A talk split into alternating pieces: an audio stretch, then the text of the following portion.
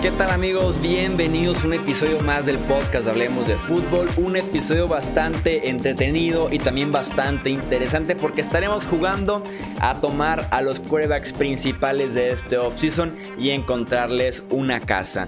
Tom Brady, Philip Rivers, Drew Brees, Dak Prescott, James Winston, Ryan Tannehill, Marcus Mariota, Andy Dalton, eh, Teddy Bridgewater, eh, Tyson Hill. Tenemos nombres sumamente interesantes en la agencia libre 2020 2020 y queremos ver cómo se pueden ir acomodando, cuáles son las posibilidades. Me acompaña en este episodio Mauricio Gutiérrez para también dar sus predicciones e insisto, es un excelente episodio, es imperdible en lo que vamos de este Offseason 2020, así que arrancamos con el episodio.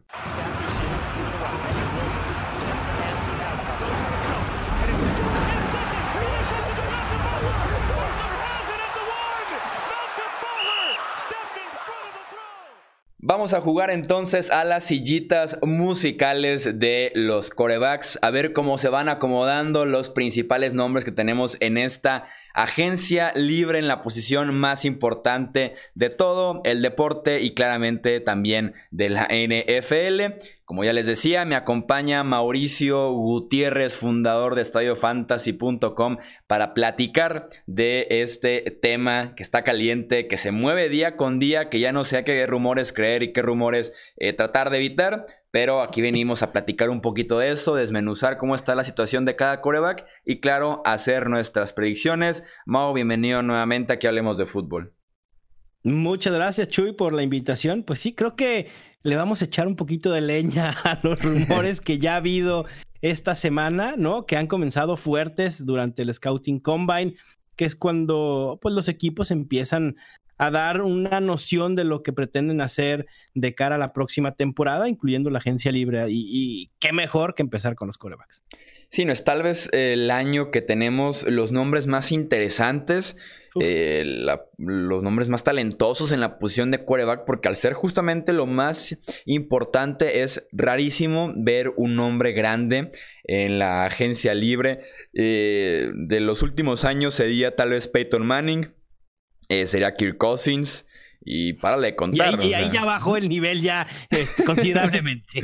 Sí, no, ahí llegamos al, a Nick Foles, este, sí, no, nombres que realmente no se podrían considerar tal vez del todo como quarterbacks franquicias y es lo que hace realmente interesante eh, por lo mismo esta agencia libre ver qué tanto se puede mover y claro, tenemos que iniciar con el elefante en el cuarto. Tenemos que quitar de en medio el que creemos que podría ser el dominó que por ahí tumba el resto de las fichas o la llave que haría falta para que en cuanto abran esa puerta se empiecen también a abrir las demás y se llama Tom Brady.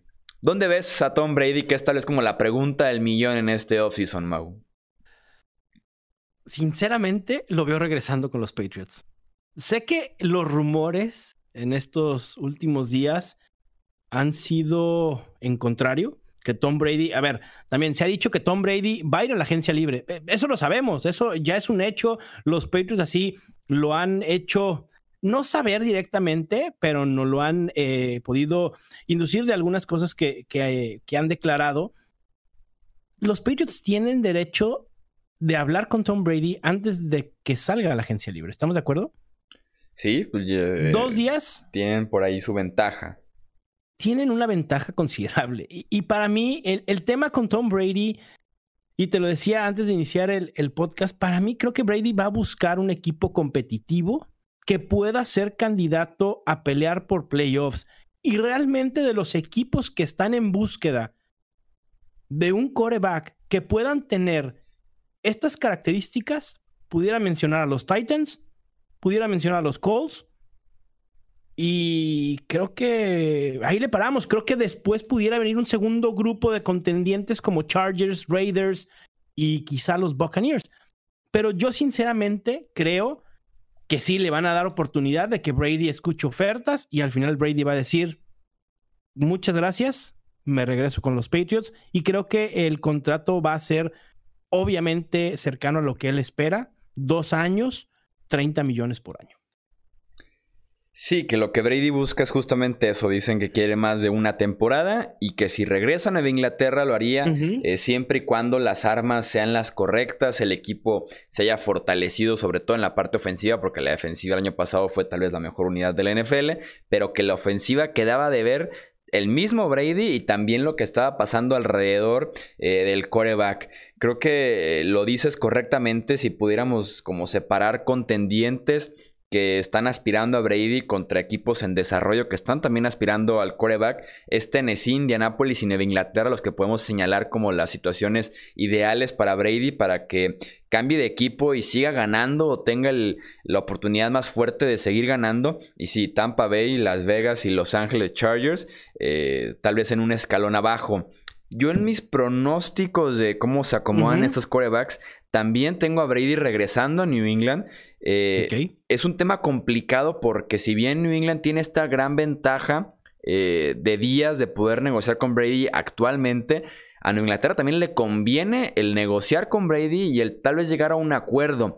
Porque como está estructurado el contrato actual de Brady, que se vence ya el 18 de marzo y se convierte en agente libre, le deja a Nueva Inglaterra un eh, dinero muerto de 16 millones de dólares, lo cual se tendría que sumar a lo que gane Brady en 2020 si es que regresa a Nueva Inglaterra. Entonces, por ahí es complicado y, Nueva Inglaterra quisiera evitar ese número.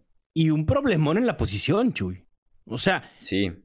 Eh, porque además, a ver, si los Patriots no le van a pagar a Tom Brady, tampoco le van a pagar a los demás corebacks de renombre que están en la agencia libre y se tendría que conformar con a lo mejor algún coreback de este segundo o tercer grupo que vamos a mencionar más adelante, ¿no? Y también creo yo, el tema monetario nunca ha sido prioritario para Tom Brady. Obviamente es importante, ¿no?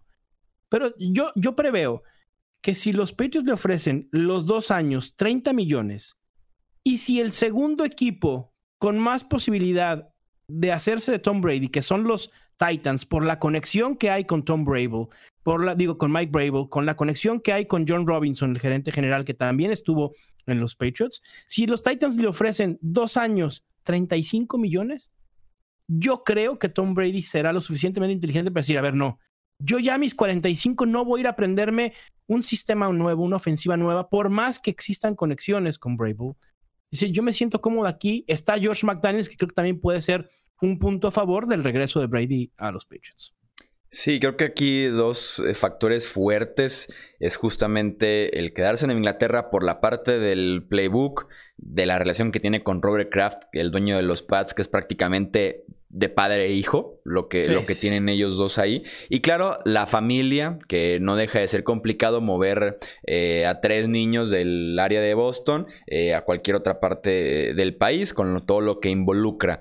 en esa parte es importante. Creo que un factor el segundo que les mencionaba que puede jugar en contra de Nueva Inglaterra en su intento de retener a Brady es el siguiente. Si llegamos a esta fecha en la que es el 16 de marzo, en la que pueden empezar a negociar los equipos con los agentes libres, aunque curioso porque ya se habla de que han hablado con Brady, cuando se supone que ahorita se supone, se supone que no podemos hablar con los agentes libres.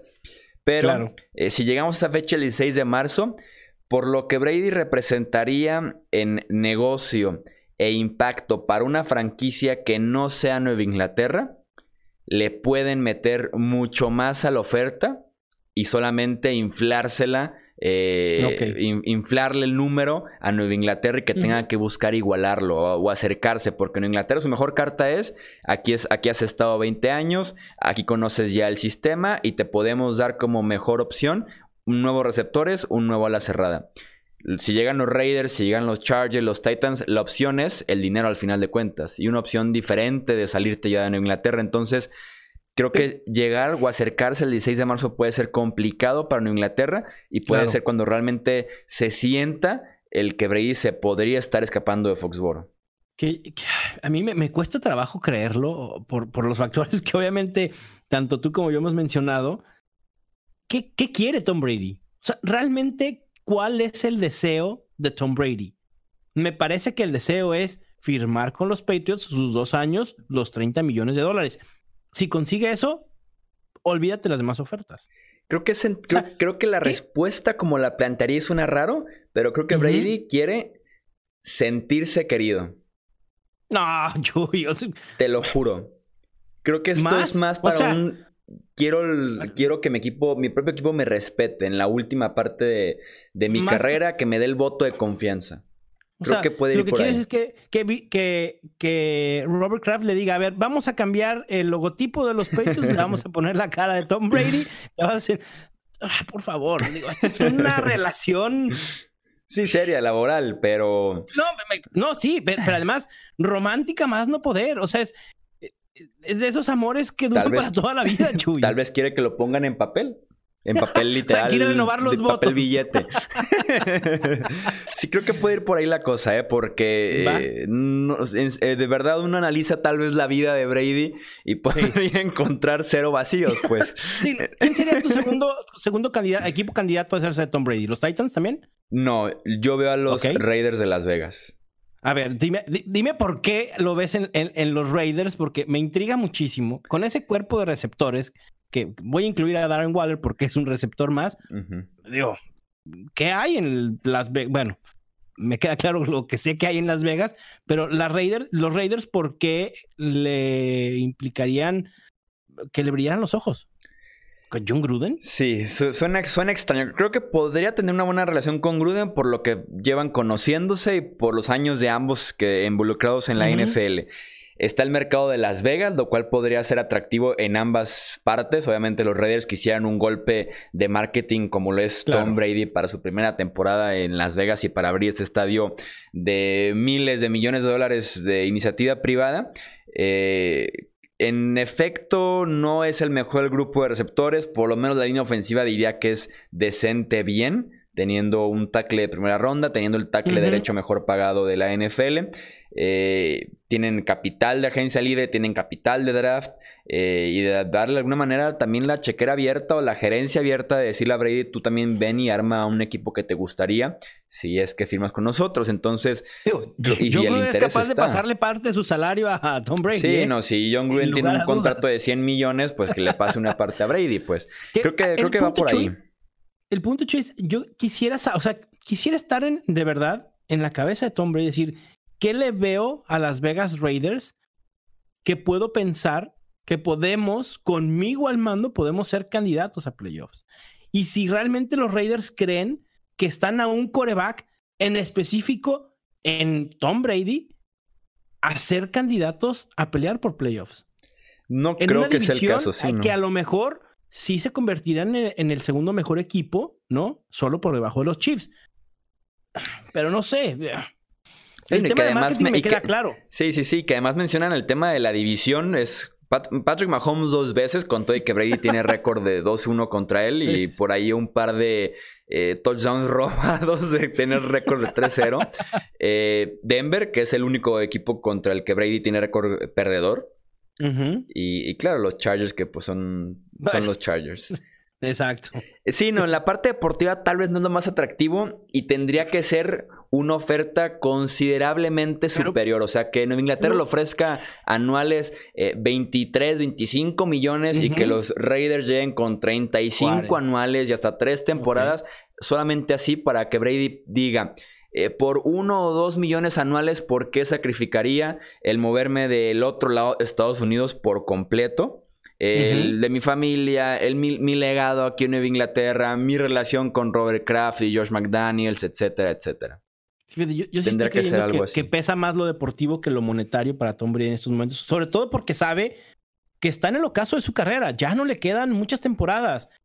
Y, si quiere volver a ser campeón en la NFL y ganar un Super Bowl, creo que los Patriots le dan la mejor oportunidad de ponerlo ahí cerquita. Pero bueno, habrá que ver qué sucede con Tom Brady, los Patriots y, los demás que le andan echando ojitos. Y que yo creo que de ahora sí que como para cerrar, creo que todos estos reportes que hemos tenido prácticamente desde que la temporada terminó, que están interesados los Raiders, que Nueva Inglaterra no ha establecido todavía una conexión con su agente, que los Colts ya se apuntaron, que Tampa Bay creo que podría ser el mismo campamento de Brady queriendo mover un poco las aguas y queriéndole sacar lo máximo a Nueva Inglaterra. ¿eh? incluso los Titans fueron fuerte candidato y surgió el nombre hace dos, tres días, ¿no? Y, obviamente tiene peso por, por estas conexiones que, que he comentado, pero por supuesto que creo que los hilos los están moviendo desde el campamento de Tom Brady para generar, ¿no?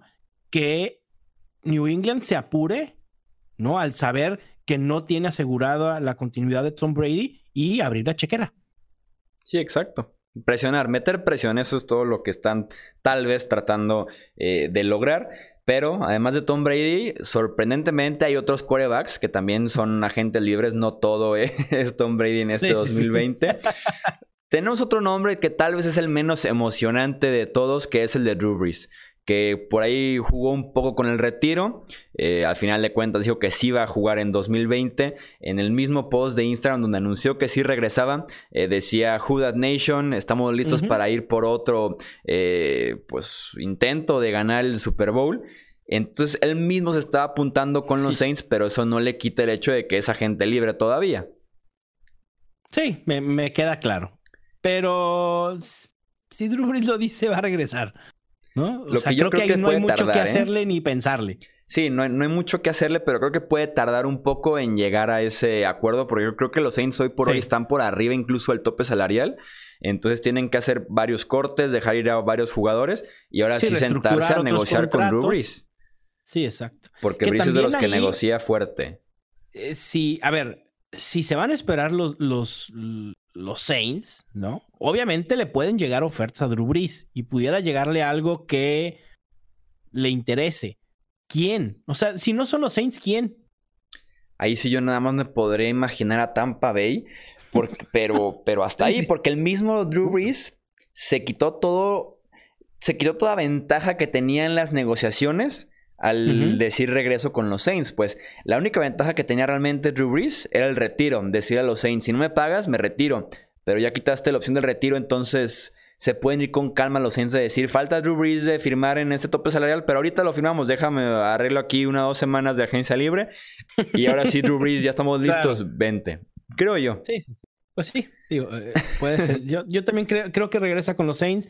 Eh, contrato similar creo que al que pudiera estar firmando Tom Brady con los Patriots en, mi punto de vista, ¿no? Dos años también, alrededor de 25, 27 millones. Otro quarterback veterano que llega a la agencia libre es Philip Rivers y ahí sí ya tenemos oficialmente comunicado de los Chargers que dice que a Los Ángeles Rivers no regresa. ¿Dónde lo ves en esta agencia libre?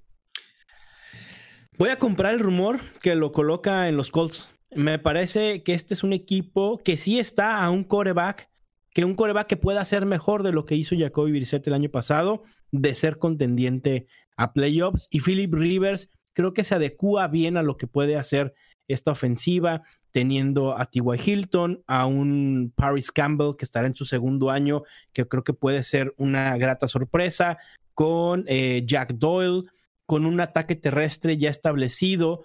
Así que creo que Philip Rivers pudiera caer bien en los Colts, nada espectacular, pero eh, no lo veo en otro lado realmente. Y, si no es Colts, puede ser Tampa Bay. Y, si no, yo de verdad no descarto que regrese a los Chargers. Es decir, si todo se acomoda, ¿no? Y la última silla en estar desocupada es la de Chargers y el último parado es Philip Rivers, pues me parece que no va a haber de otra, ¿no? Que van a decir, sabes que no estábamos tan mal como creíamos. Pues, al final de cuentas también, a ver, tú, Philip Rivers, ve a ver qué, qué silla te quiere o a ver dónde te puedes sentar. Y si no te puedes acomodar, pues aquí hay espacio para ti. Obviamente, ya con un mercado establecido, ¿no? Pudieran tener todo el nivel de negociación y pagarle lo que ellos tengan en mente. Yo también compro y bastante este rumor de Philip Rivers a los Colts. Me parece incluso si tuviera que elegir a alguien que cambie de equipo, eh, y darle también su respectiva relación con el nuevo equipo, diría que Philip Rivers a los Colts me parece la opción más segura. Hay relación ahí con el staff de entrenadores, tienen la mejor inofensiva de todos los equipos que están buscando quarterbacks en esta agencia libre. E incluso me atrevo a decir que tienen el mejor suplente por si las cosas no van bien con Philip Rivers que a mí sí me dejó muchas dudas el año pasado con los Chargers. Sí creo que era mucho de lo que no estaba haciendo la línea ofensiva.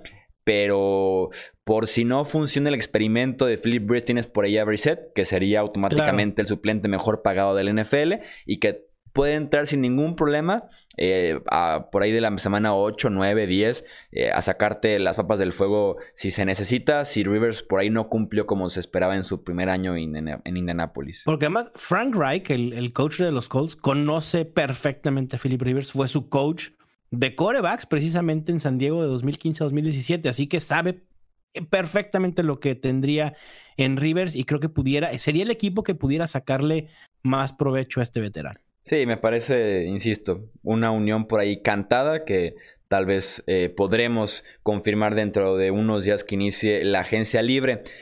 Eh, otro coreback que estará probando el mercado por segundo año, pero consecutivo para él, es Teddy Bridgewater. El año pasado también fue agente libre y optó por regresar con contrato de una temporada y 7 millones a Nueva Orleans. Al final de cuentas fue una buena apuesta para ambos. Bridgewater inicia 5 partidos, le va bien, tiene la opción de ahora ser agente libre nuevamente y por ahí se decía que estaría eh, buscando o pidiendo a los equipos dinero de coreback eh, titular bien planteado y, bien pagado en la NFL por ahí en el rango de los 25, 30 millones.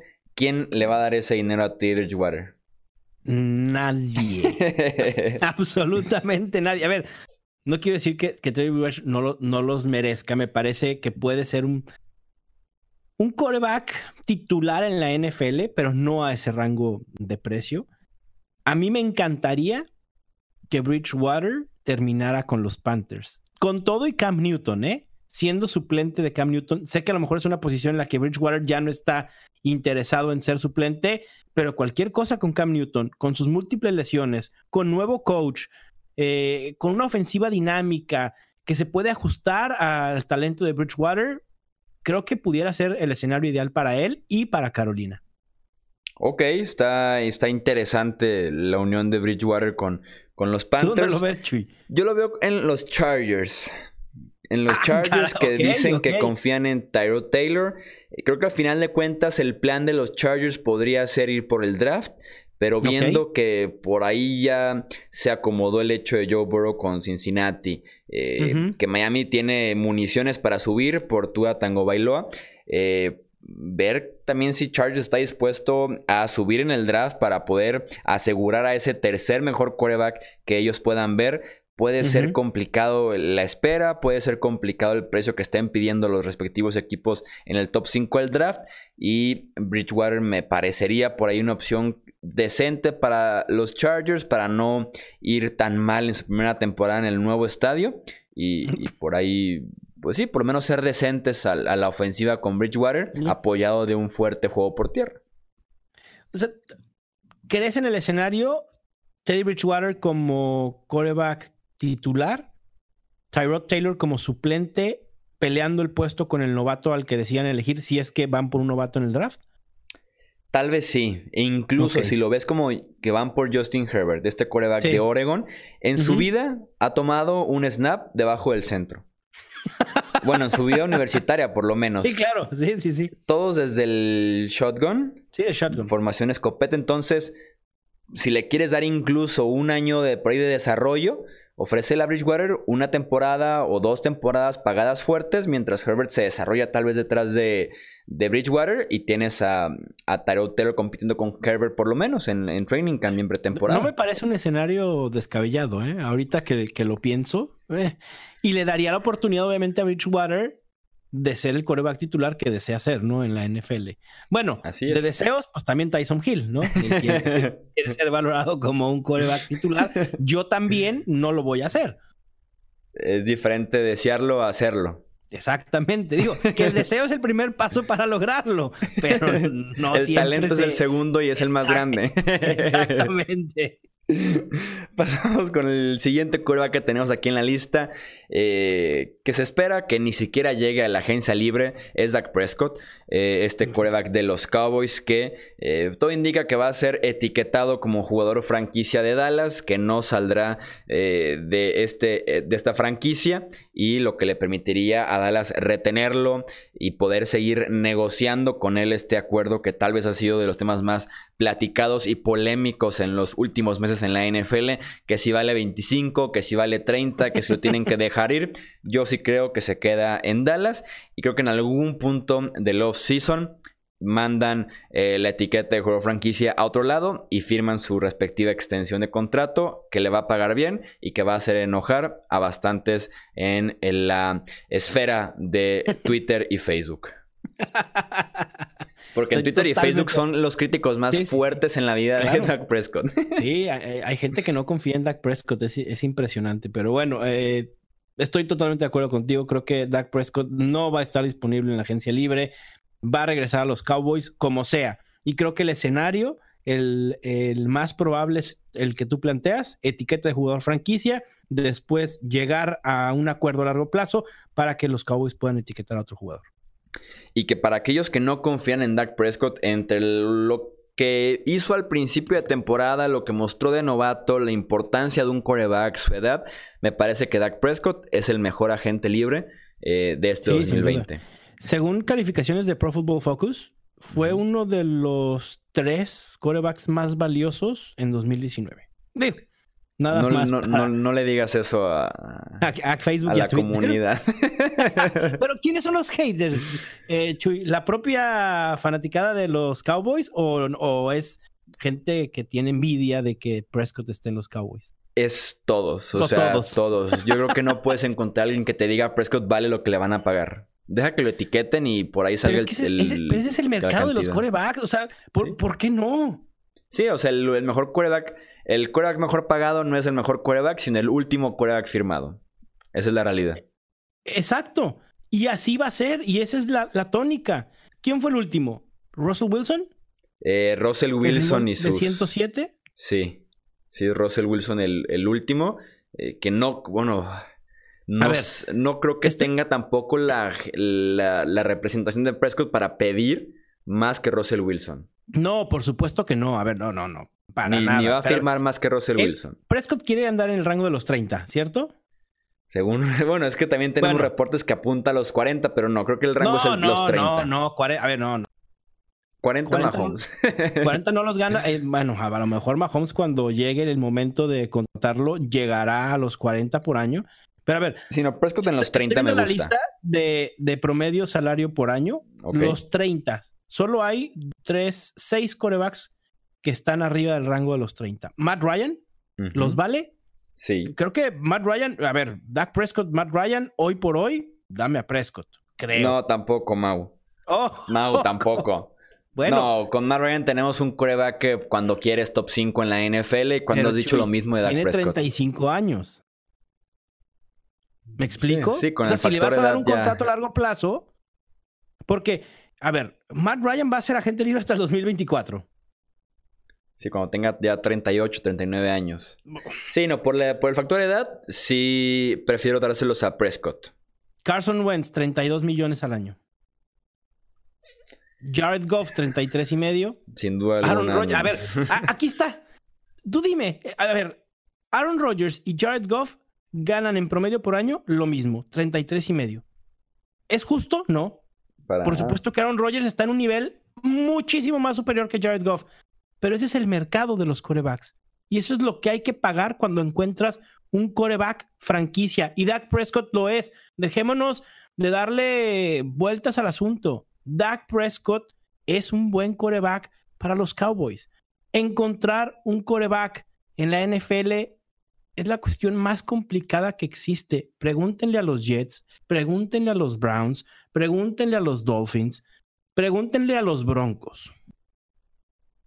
Es complicado. Es complicado y ya que lo encontraste hay que pagar el precio para retenerlo. Esa es, la, esa es la realidad. Y si creen que Prescott no es la solución en Dallas, les hace falta valorar un poco más a Prescott porque lo puede hacer muy bien y tal vez la mayor parte del tiempo lo hace bien y por ahí tiene sí la inconsistencia, pero no deja de ser un coreback joven, un coreback que incluso muchos sugerían que fuera otra posición cuando entró a la NFL. O sea, hace falta un poco de desarrollo ahí. Ya no está Jason Garrett, afortunadamente para él. Está Mike McCarthy, eh, desafortunadamente para él. pero pueden hacer cosas interesantes juntos, creo yo. Que también es el tema de, ver qué tanto talento hay alrededor después de darle su contrato, ¿verdad? Porque tenemos a Mari Cooper agente libre, a Randall Cobb agente libre. Entonces va a ser interesante. Jason Witten es agente libre también, por si a alguien le sigue interesando Jason Witten. Este, eh, Ahí el problema es que se va Jason Witten y a quién traes. Bueno, no vas a poder traer a nadie porque no vas a tener dinero. Pero ese, es el, problema con Dallas. Eh, pasemos al siguiente nombre, también muy interesante, James Winston. Este quarterback, el único en la historia en el club de los 30-30, 30 touchdowns. 30 intercepciones. Eh, ese club se siguió muy de cerca aquí en el podcast de Hablemos de Fútbol, sobre todo ese final tan épico con el que se mete a este club como el único y exclusivo miembro. ¿Dónde ves tú a, James Winston, Mau? A mí, antes de, decir dónde lo veo, a mí me encanta lo que ha hecho tanto la gerencia general como el propio Bruce Arians en sus declaraciones, de decir, a ver, no sabemos qué vamos a hacer, ya que empiece el mercado, vamos a ver opciones y vamos a tener un plan ahí listo. Y si no sale el plan, pues confío en que podemos tener a James Winston. Le quieren bajar el precio gacho, eh, a base de indirectas y comentarios negativos, pobre. O, sea, o sea, va a ser el segundón, pues, de los Buccaneers. Y, creo que termina en Tampa Bay. Sinceramente, creo que James Winston regresa a, a Tampa Bay. Se conocen muy bien Bruce Arians y él. Creo que también esto en cierta medida de Tampa Bay decir, a ver, vamos a ver el mercado. Pues sí, obviamente, eso es lo que hacen todos los equipos durante la agencia libre. Es decir, si tú crees, no crees, no, tener la necesidad, sino que tu coreback titular va a ser agente libre y no declaras y no haces ver el mercado, pues entonces no estás haciendo chamba, ¿me explico? O sea, tampoco es nada de sorprendernos que salgan y digan esas declaraciones. Es la realidad y es lo que harán los Buccaneers si es que están haciendo las cosas bien. Creo que hay talento eh, en la ofensiva de Tampa Bay y James Winston, sí, con todos sus errores y demás, creo que puede enmendar lo mal que se vio en 2019 y, y mejorar. También será complicado que llegue un coreback pensando en que estos Buccaneers puedan ser contendientes. la verdad es que es la situación más complicada y creo que, que Winston se quedará ahí en la bahía. Sí, han intentado bajarle el precio, esa es la, es la realidad, lo han hecho de manera eh, ruda, tal vez no de la manera más recomendable, pero podría en algún punto de la agencia libre decir que les funcionó eh, dicha estrategia, porque si las declaraciones han sido fuertes, específicamente y literalmente esto dijo Jason Light, el gerente general, queremos ver qué hay detrás de las puertas 2, 3 y 4. Creo yo que esas puertas 2, 3 y 4 se podrían referir a Brady, a Philip Rivers, eh, tal vez una opción como eh, puede ser Bridgewater. Y después de que se den cuenta lo que, que Rivers está casi seguro en Indianapolis, que Brady puede favorecer a los Pats en un posible encontronazo ahí entre franquicias, dirían, ok, James Winston eh, lanzó 30 touchdowns, quedémonos con esa parte y ver de qué manera podemos pulir el, otro 30 que eran las intercepciones. Bruce Arians casi casi salió del retiro y se decidió por Tampa Bay porque le ilusionaba trabajar con James Winston y decirme que van a renunciar a esa opción en el primer año, a la primera que la cosa no salió tan bien porque no salió fatal ni mal, simplemente no, salió tan bien. Entonces no, no compro mucho esa idea, creo que sí le quieren bajar el precio y, no darle un segundo contra tu primera selección global de apenas hace 4 o 5 temporadas. Eh, es un fracaso de selección, entonces creo que van a apostar por ahí un par de años más con James Winston y también creo que les va a salir caro. En el rango de los 28, 30 millones de dólares anuales. Yo, por lo que también coincido contigo y, veo a James Winston en Buccaneers es que el sistema ofensivo de Bruce Arians necesita un coreback que tenga un brazo poderoso. Y realmente en esta agencia libre no hay mucho de dónde eh, pues no hay corebacks con, con, un brazo tan potente. Estamos hablando de un Tom Brady a sus 45, de un Philip Rivers también ya veterano. James Winston es el quizá el del brazo más potente de esta camada de agentes libres en la posición. Entonces esto lo hace el coreback ideal para el sistema de Bruce Arians y además también creo que es de estos corebacks principales disponibles en agencia libre el único que pudiera aceptar un contrato de un año. Sí, porque le podría convenir. Le podría convenir porque el talento en Tampa Bay, el talento de Bruce Arians, el hecho de que se operó la vista, lo cual suena importante en la posición de coreback y cualquier humano prácticamente, le podría convenir caer bien por ahí un año en el que la rompa y se convierta en una opción de ahora sí 4 o 5 años, 35 millones de dólares. Sí, totalmente. La verdad es que creo que para él también es interesante la opción de, de los Buccaneers. Tenemos tres nombres eh, para cerrar. Eh, Ryan Tannehill. Eh, yo lo veo, se va a mover, creo. Sí, yo también lo veo con los Titans. Es un win-win para ambas situaciones. Y creo que los Titans van a ser cuidadosos no confiar al 100% en lo que vieron en 10 partidos de Ryan Tannehill y los playoffs que realmente no fueron tan espectaculares. Eh, ir por lo menos una o dos eh, temporadas yéndose poco a poco. y hasta no, eh, tal vez no me sorprendería la etiqueta de jugador franquicia dependiendo de cómo sientan el mercado conforme se acerque la agencia libre. Sí, de acuerdo. A mí me, me intriga. Para mí creo que el escenario ideal sería un año para Ryan Tannehill, si es que lo pueden lograr, máximo dos años, pero que en el segundo tengan la opción de, de salirse del contrato y entonces les dejaría con la etiqueta de jugador franquicia para Derrick Henry. Yo creo que sería lo ideal porque así te llevas un año más a tu running back, ¿no? Lo explotas un año más, un, Derrick Henry que no es ningún jovenazo, y ya después lo dejas irse a la agencia libre a que busque el dinero que él pretende, que está en el rango de Ezekiel Elliott. A mí me parece demasiado caro. Y creo que al revés no funcionaría tan bien. Etiquetar a Ryan Tannehill y darle el contrato a largo plazo a, a Derrick Henry. Me parece que ese sería eh, el peor escenario, ¿no? De los Titans si es que pretenden retener a sus dos baluartes de la ofensiva el año pasado. Sí, estoy de acuerdo. A mí no me desagrada la opción del transition tag de la etiqueta de transición para Derrick Henry, lo cual es básicamente una etiqueta de jugador franquicia en el hecho de que le ofreces al jugador un contrato de un año, pero tiene la opción de negociar con otros equipos. Y ya que llegue un acuerdo con otro equipo, te dan la opción a ti de igualar dicha oferta o dejarlo ir. Creo que podría ser interesante la etiqueta de transición y ver qué tanto vale Derrick Henry en el mercado. En una de esas hasta él mismo se da cuenta de que no está siendo valorado tanto como él creía. Que le he hecho una eh, llamada a Melvin Gordon. Ya sé, que a ver qué tal, o a Bell hace un año, ¿no? A ver qué tal, a ver qué tal les va. Eh, y para cerrar tenemos el, el, de Marcus Mariota, que lo ves por lo menos como titular para empezar o como suplente.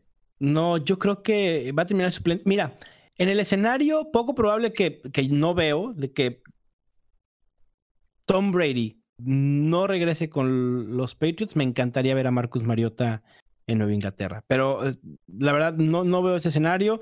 A Mariota lo veo firmando un contrato como algún novato, quizá a lo mejor con alguno de estos equipos que están buscando coreback en el draft que pudiera ganarse, pelear la titularidad. A lo mejor Miami pudiera ser, aunque dicen que, que quieren confiar en, ¿En George Rosen? Eh, eh, no, en George Ryan Fitzpatrick. En, en, Ryan Fitzpatrick, ¿no? Para que sea el mentor de a lo mejor, o seguramente de Tua, ¿no? A lo mejor ahí pudieras pero es que luego, ¿qué vas a hacer con George Rosen?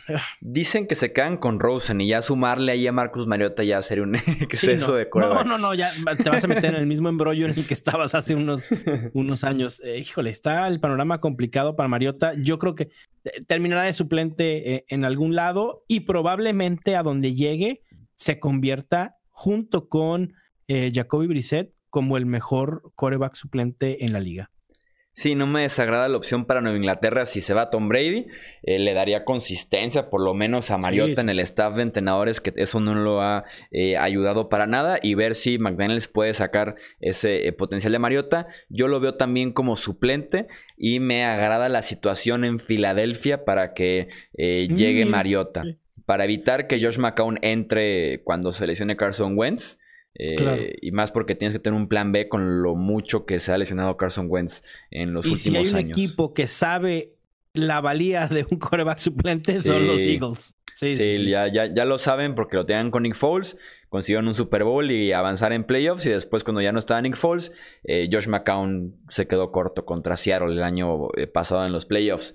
Eh, y ahora sí, para cerrar, tenemos el último nombre que no es agente libre, pero es un cueva que se espera esté en movimiento en las próximas semanas y se llama Andy Dalton.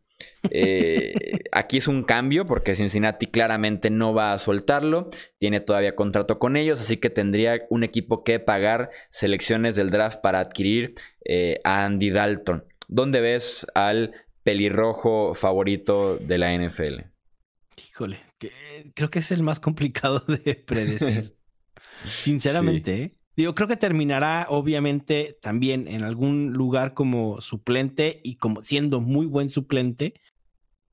Pero no, veo un claro favorito para Andy Dalton. ¿Tú tienes alguno, Chuy? Me gusta Chicago. Ok. Desde para meterle presión a Mitch Desde la fecha límite de cambio se estaba pidiendo que Chicago hiciera el cambio y adquiriera a Andy Dalton porque era justo cuando estaba iniciando Ryan Finley los partidos de los Bengals. Entonces fue como saquen ese quarterback de la miseria de Cincinnati eh, y además, además ser suplente. Y no lo hicieron. Creo que será la opción perfecta para meterle presión a Mitch Trubisky. Y el escenario ideal para Chicago es, ok, démosle a Trubisky la oportunidad un año más a ver si es el bueno.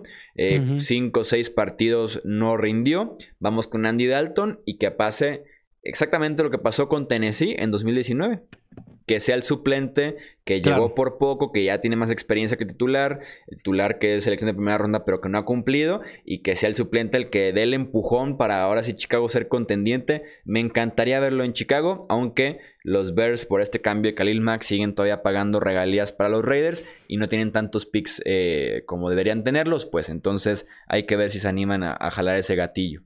¿Tú crees que una vez que los Bengals seleccionen a Joe Burrow, si es que lo hacen, no corten a Andy Dalton? si no le encuentran mercado? No creo que lo corten, porque debe haber un mercado. Debe por lo menos haber un mercado. Muchos también lo proponían para Nueva Inglaterra. tercera ronda. Sí, se iba Tom Brady también. Este, hay muchos equipos interesados en quarterbacks en, eh, en, este, en esta agencia libre, hasta los Chargers, tal vez no me desagradan. Eh, por ahí si los Titans se quedan sin Ryan Tannehill por alguna misteriosa razón, hasta los Titans. Este, no creo. No creo que los Bengals lo, corten, aunque tomen a, a, Joe Burrow número uno. En Raiders, si es que no se hacen de, Tom Brady como para meterle presión a Derek Carr, digo, no sería el movimiento más mediático del mundo. deja tú eso. Bienvenidos a las Vegas Raiders.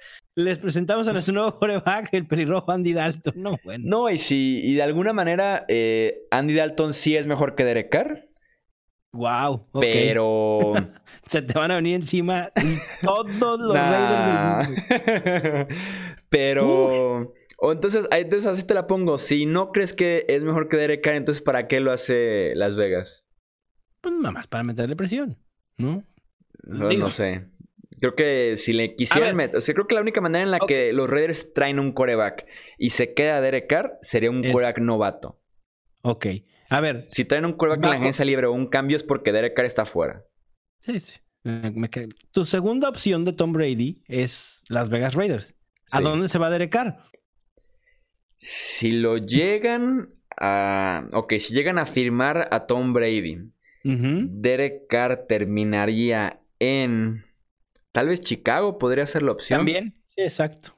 Sí, sí, sí. Sí, tal vez Chicago podría ser esa opción. 29 años pudiera ser, sí. Porque alguien que diga, confío en Derek Carr, me lo voy a traer para ser mi titular indiscutible, no, lo veo. Y Chicago sería pelear, entre comillas, con Trubisky. Entonces, que alguien confía al 100% en Carr creo que no se lo ha ganado. Claro, sí, de acuerdo. De hecho, estaba leyendo una estadística, creo que, como... Ajá. Dime, dime. No, dime tú, Chuy. Es una estadística un poco irrelevante. No importa, no importa, échala. Los, ¿Sabes quiénes son los dos corebacks que peor récord tienen contra equipos de playoffs? Creo que desde 2003 en la NFL. ¿Mitch Trubisky? No.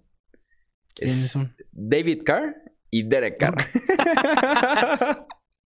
Apellido maldito. Sí, sí, o sea, contra equipos que ese mismo año llegaron a playoffs, pues, obviamente no contra ellos directamente en los playoffs, sino equipos de playoffs en ese año. Los dos peores récords de un coreback desde 2003, David Carr y seguido por Derek Carr. Y, hablando de, estos dos hermanos, tú no sé si te acuerdas, ¿no? Cuando recién llega Derek Carr a la NFL y comienza su carrera, la gente decía, no, bueno, este sí va a ser, no, bueno, no como su hermano. bueno, te diré. Sí, que por lo menos Derek Carr fue segunda ronda, pero que ha tenido momentos brillantes, ha tenido buenos pero eh, episodios, pero no ha sido tan consistente, sigue teniendo problemas que presentaba en la universidad, creo que era de Fresno State. Eh, sigue presentándonos con los Raiders, entonces no hay manera de, retenerlos. Si tienes una mejor opción, si no te pudiste mover, te quedaste eh, sin Brady, sin Rivers, sin Winston, quédate con Derek Carr. Me queda claro que ahí estás por lo menos decente para 2020. Sí, claro. Y, lo que quería decir, Chuy, es que los Bears no los ponemos como un equipo que necesiten coreback, pero la realidad es que sí necesitan coreback. Creo que ya Chicago se dio cuenta que Mitch Trubisky no va a ser su coreback del futuro.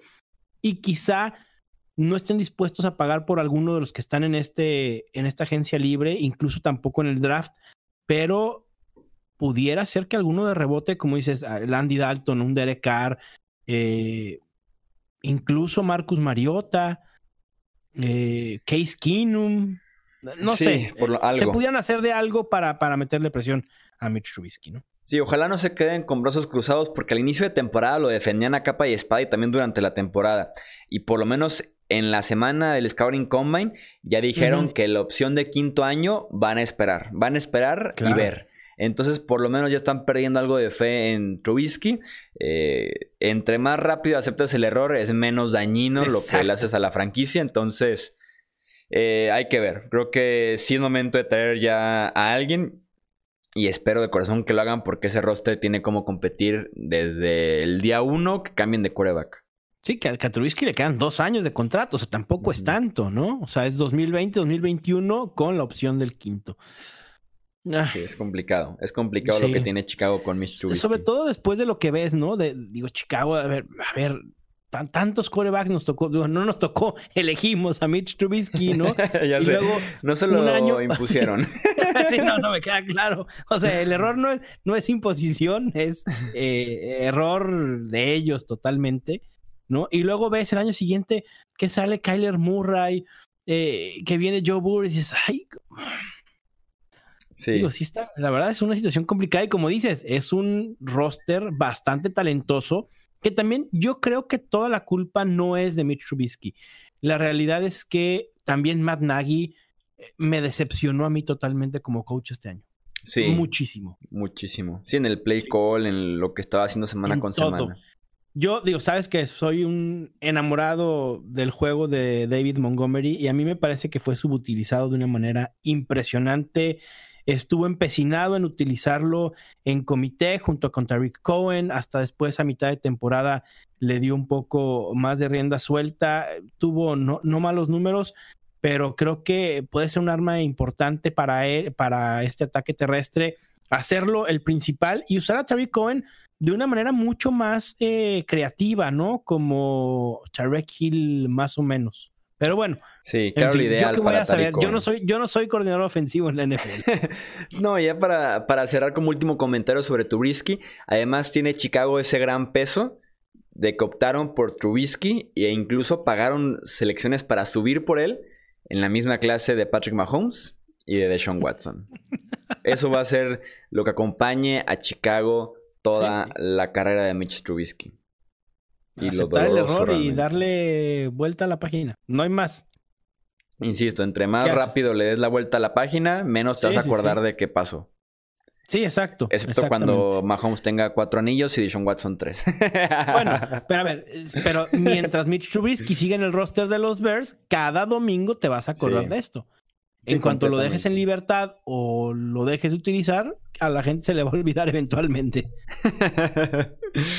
Pues bueno, pues ahí están entonces las sillas musicales en la posición de coreback. Los leemos a ustedes en los comentarios de este podcast, en el episodio, en Twitter, Facebook, Instagram. Queremos escucharlos, cómo eh, van a terminar estas sillas musicales, qué coreback estará jugando en qué franquicia, porque es realmente un volado en muchas de las situaciones que platicamos con estos corebacks, pero sin duda alguna será un off-season muy, pero muy interesante en la posición.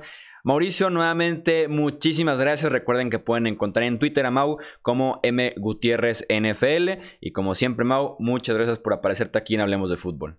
Muchísimas gracias a ti, Chuy. Me, gusta, a pesar de que crean que solo me dedico al fantasy fútbol, no, también puedo hablar de NFL en, en, amplio espectro. Así que muchísimas gracias por la invitación y un gustazo estar aquí. Recuerden seguirnos en Twitter, Facebook, Instagram, nuestro canal de YouTube, la página web hablemosdefutbol.com y nos escuchamos en el próximo episodio. Hasta la próxima.